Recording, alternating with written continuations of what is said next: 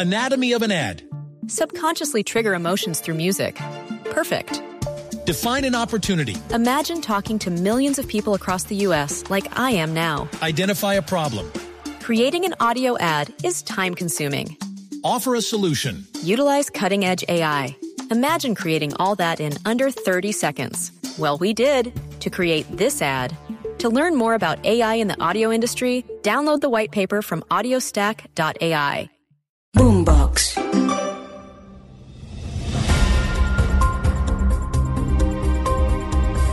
Bienvenidos a un nuevo episodio de La Intérprete. Como ha sido costumbre en los últimos episodios, lo que hemos hecho es invitar a personajes importantes, relevantes de la política y la vida nacional. Y es verdad que esta semana, pues eh, quizá la noticia ha sido el tema del OCAT Paz, del saqueo a los recursos de la paz, pero como sacaba el gobierno, yo sí no quería dejar pasar la oportunidad de invitar a Juan Daniel Oviedo, director del DANE, y para muchos uno de los mejores funcionarios, de los más brillantes de este gobierno, eso no sé, no lo dirá él o, o lo dirá el público. Antes de saludar a Juan Daniel, recordarles que estamos en todas las plataformas digitales, en Spotify, en Deezer, entran cada jueves, hay un nuevo capítulo de la intérprete, ustedes le hacen clic a la campanita, quedan suscritos al canal y nos acompañan cada jueves en un episodio de la intérprete.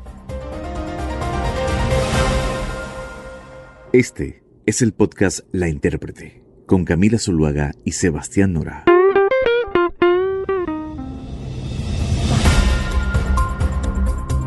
Ahora sí, saludo a Juan Daniel Oviedo, director del DANE. Juan Daniel, quedan pocos días para terminar su labor, ¿cómo se siente? Hola Sebastián, un saludo muy especial para ti y para todos los que nos escuchan aquí en este episodio de La Intérprete.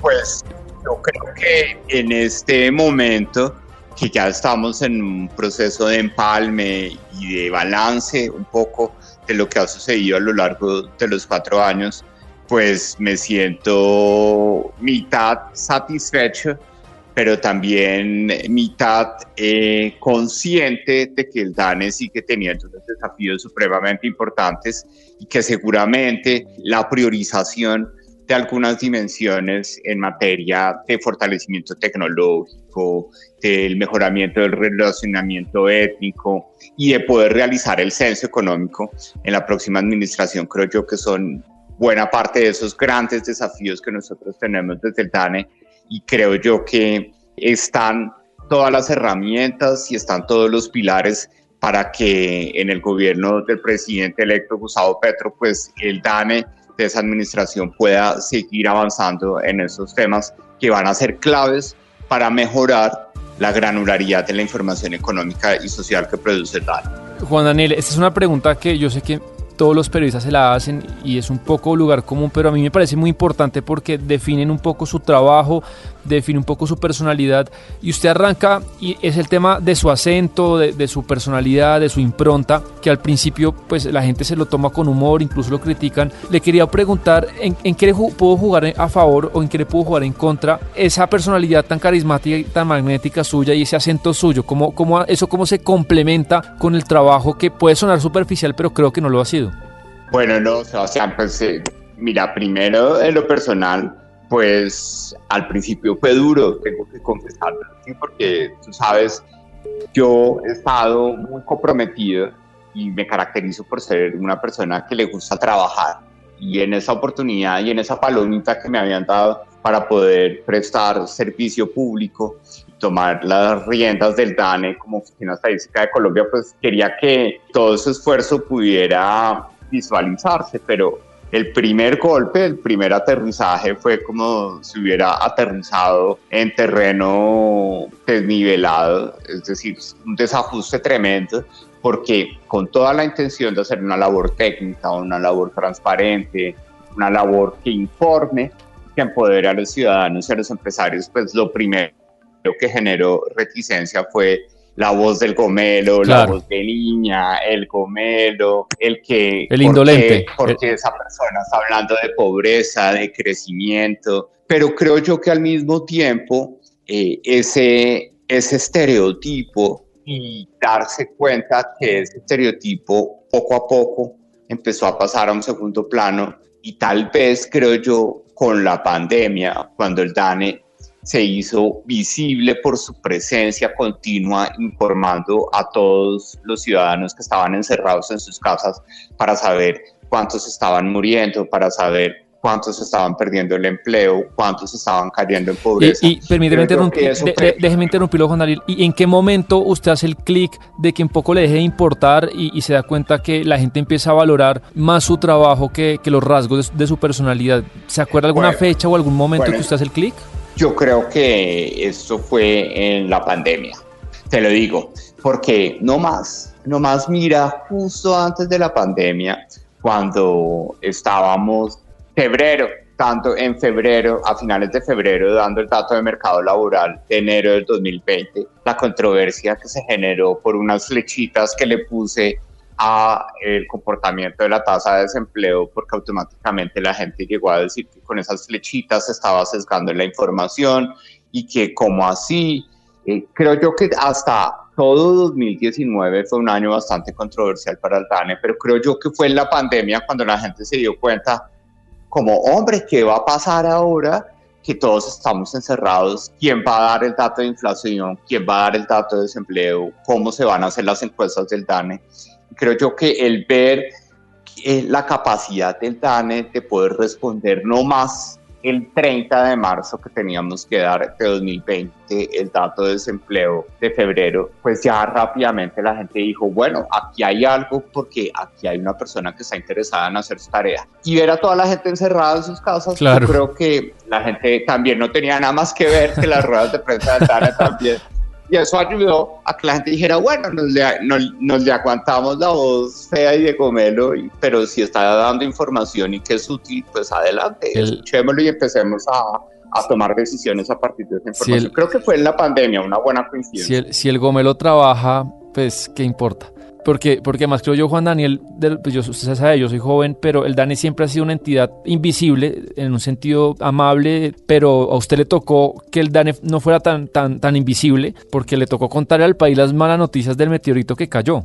Claro, ¿y sabes por qué? Porque yo creo que el DANE tenía un paradigma que ya se estaba envejeciendo del concepto de la independencia, y el concepto de la independencia es yo mando la información por debajo de la puerta, pero que a mí nadie me toque, que a mí nadie me mire, porque esto es el rigor y la independencia. Yo no hablo con los gremios, yo no explico o desmenuzo los, los resultados, simplemente yo siempre lo digo coloquialmente como si en mi oficina, que estoy acá en ese momento eh, acompañándoles desde ustedes, desde mi oficina, como que yo sacara carpeticas por debajo de la puerta y no dejara que nadie entrara y, no me enterara de qué reacciona la gente sobre esos temas. Pero yo sí creo que en eso sí hay un toque personal mío, que es el toque como de profesor y decir, hombre, pues también es importante que la gente entienda por qué la vaina sube, por qué la inflación sube, o por qué el desempleo baja, o por qué el crecimiento está disparado en la economía. Entonces yo creo que ese,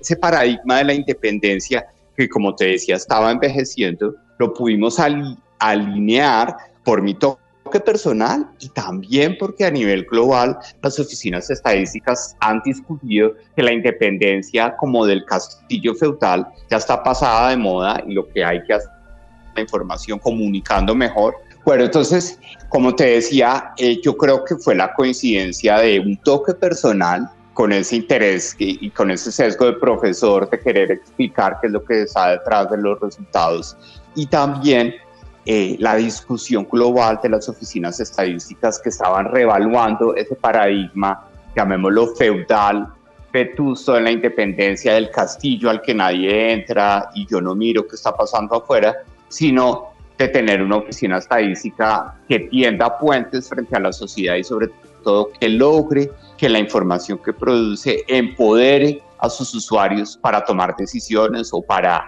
hacer acción política o incluso para hacer activismo en función de las preocupaciones que tienen tanto la ciudadanía como las empresas, así como los gobiernos locales. No, y, creo que los medios también notamos esa visión. Y también quería preguntarle, Juan Daniel, me imagino, por su carácter y como usted se está describiendo en esta entrevista, pues una persona obsesiva con el trabajo, muy trabajadora, también suelen ser personas muy perfeccionistas que se escarmientan mucho con los fallos. Nos puede compartir quizá Juan Daniel cuál es su mayor reproche, no sé si a nivel personal o a nivel de grupo, el día, el momento o el programa que usted más se reprocha alguna falla, alguna cosa que el Dani no estuvo bien.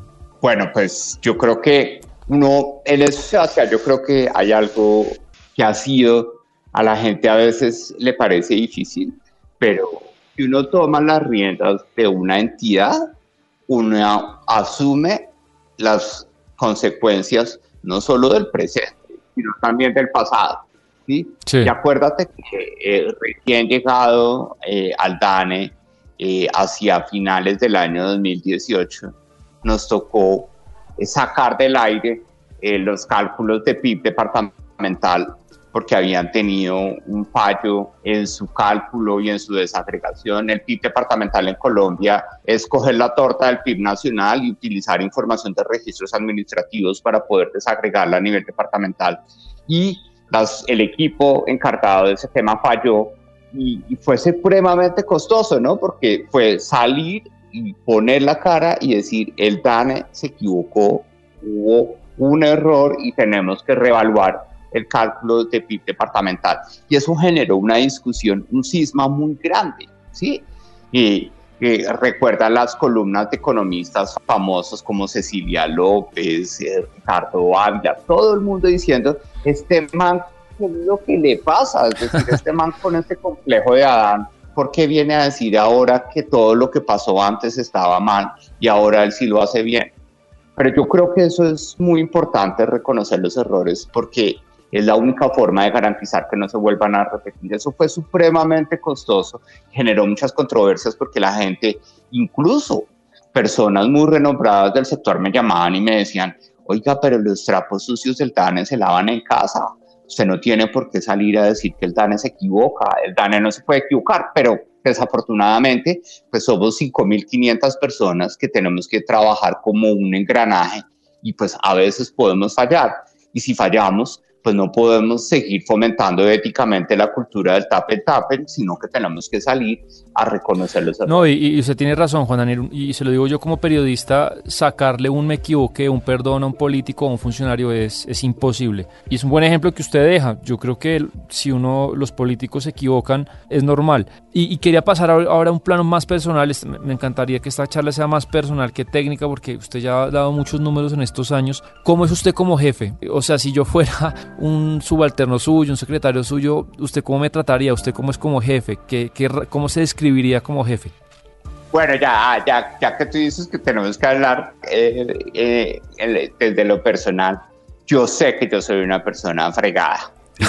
y yo soy, yo, yo sé, yo sufro, te lo confieso y se los confieso, yo sufro como persona por ser tan filudo, tan filudo, ¿sí? Y yo no sé, Sebastián, qué pasa y tú lo puedes constatar con otras personas de mi equipo, pero a mí empiezan con una presentación y yo siempre, ¡pa! Ahí pasa algo, ahí hay una tilde mal, esta cifra no cuadra. Sí, entonces, como tú lo decías, ese, ese, ese, ese afán por el perfeccionismo, porque es la responsabilidad técnica de una entidad en la que hay que minimizar el fallo, hay que minimizar el error, pues siempre como la concentración. Y eso rápidamente me vuelve un jefe complicado, porque todavía... Diga, digámoslo la verdad, digámoslo, digámoslo sin pena, inmamable.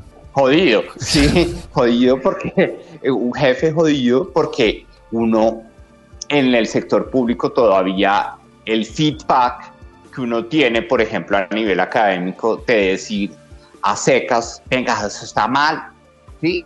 O hay, algo mal. Entonces, automáticamente eso derrumba porque la gente dice, no, pero es que nos demoramos cinco días haciendo este cálculo y ahora usted de un momento a otro lo destruye, pero, pero pues tú sabes, también tenemos que pensar en que la eficiencia es un concepto de resultado. Sí. Y, pueden ser cinco días, pueden ser dos días, puede ser una hora, pero el resultado tiene que salir bien.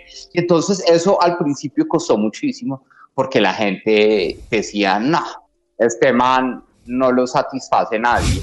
Pero cuando hacíamos los ejercicios como de cierre con todo el equipo, todo el mundo dijo, no, mire, sabe que lo filudo y lo metido, porque también me dicen que soy un jefe metido, yo me meto hasta qué está pasando con el papel higiénico, con el No, pero- baño, qué está pasando con la recolección de información en Tunja. Entonces la gente terminó agradeciendo lo metido porque dijeron, eso nos autodisciplinó a que tenemos que procurar cada uno haciendo nuestra tarea, pues hacerla Sí. la mejor posible para que lo que le llegue a usted le llegue bien.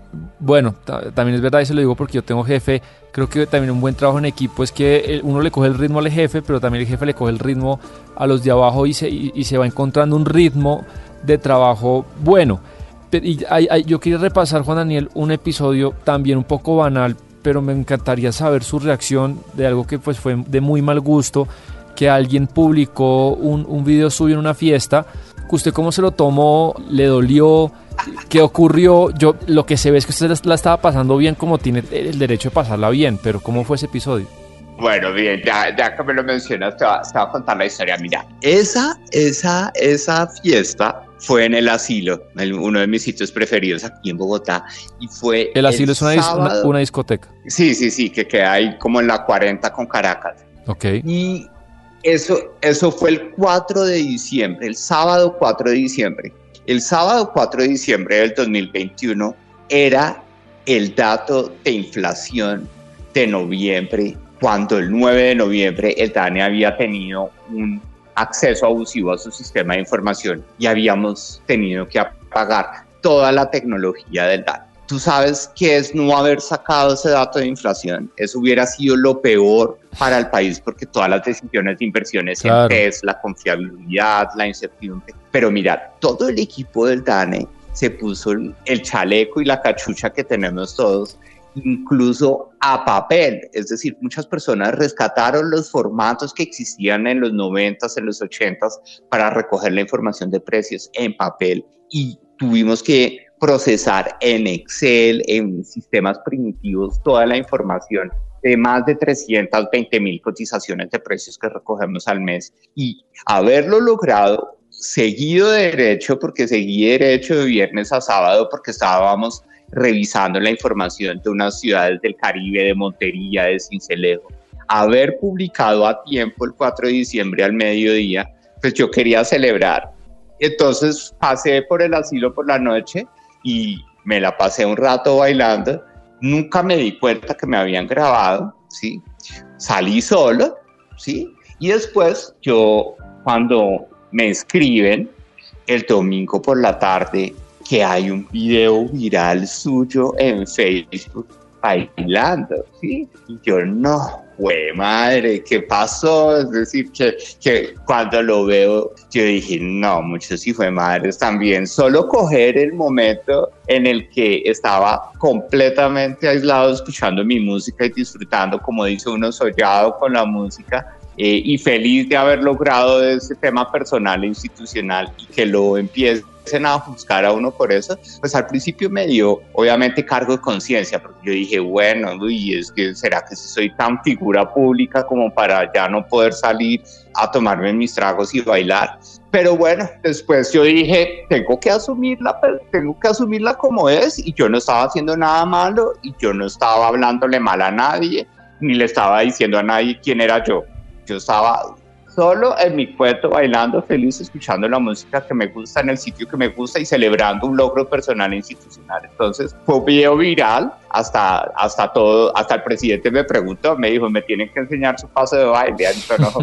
Bueno, pues, eh, sí, de acuerdo, está, está muy bien cómo se lo tomó y, y creo que ese- esa intrahistoria no, no la conocíamos. Por último, Juan Daniel, eh, quería despedir este podcast, este episodio. No sé, quizás me parece bueno que usted le pueda dejar un mensaje al siguiente director del DANE. No sé quién pueda ser, no sabemos todavía. eh, una mujer, un hombre. ¿Usted qué le deja a la entidad? Si pudiera hacer una carta abierta, ¿qué pondría? ¿Qué le, qué le diría? Bueno, no, la carta abierta es, yo creo que nosotros dimos un pasito, es, hay un camino largo por recorrer, sí, pero dimos un pasito como para acercarnos a los usuarios y que esa cercanía pudiera generar confianza alrededor de las estadísticas. Entonces yo, yo sí creo que es muy importante que la próxima directora o director del DANE sigan poniéndole la ficha a la comunicación, al rigor, a la calidad y sobre todo algo que me parece muy importante en donde hay un terreno, puede ser controversial lo que voy a decir, pero hay un terreno bastante árido y es como siembra uno y echa estas semillas que son cifras que el DANE las puede desagregar a nivel territorial, a nivel departamental, en cada una de las principales ciudades del país, como uno las sigue tirando constantemente y socializando a nivel territorial, porque el país necesita que a nivel territorial se tomen mejores decisiones y se planee mejor. Y la única forma para tomar mejores decisiones focalizadas y reconocedoras de lo que es cada ciudad o cada departamento del país es a partir de la información que se pueda diferenciar para cada uno de esos espacios. Entonces el enfoque territorial del TAN es supremamente importante y ojalá esa siga siendo una prioridad de la próxima administración. Bueno, es un buen mensaje para el siguiente director, director del DANE, Juan Daniel. Muchas gracias por, por pasarse por acá. Seguramente es un mes muy agitado, muy complicado de despedida, de empalme, de, de entregar resultados y, y, mucha suerte en su vida, en lo que, en lo que, en el siguiente paso que vaya a tomar. Y, y bueno, un saludo desde acá, desde el intérprete. Bueno, no, muchas gracias Sebastián por invitarme a este espacio, a este episodio de La Intérprete y también pues un reconocimiento personal mío hacia ti, hacia tu trabajo. Me parece que estás haciendo una labor periodística muy importante que informa y sobre todo que genera debates alrededor de cómo vamos a mejorar como sociedad. Así que felicitaciones. Le agradezco el comentario, Juan Daniel. Hasta luego. Nos, nos oímos en un siguiente episodio acá en La Intérprete. La Intérprete se escucha en todas las plataformas digitales. Un capítulo nuevo cada semana. Boombox. Anatomy of an ad. Subconsciously trigger emotions through music. Perfect. Define an opportunity. Imagine talking to millions of people across the U.S. like I am now. Identify a problem. Creating an audio ad is time consuming. Offer a solution. Utilize cutting edge AI. Imagine creating all that in under 30 seconds. Well, we did to create this ad.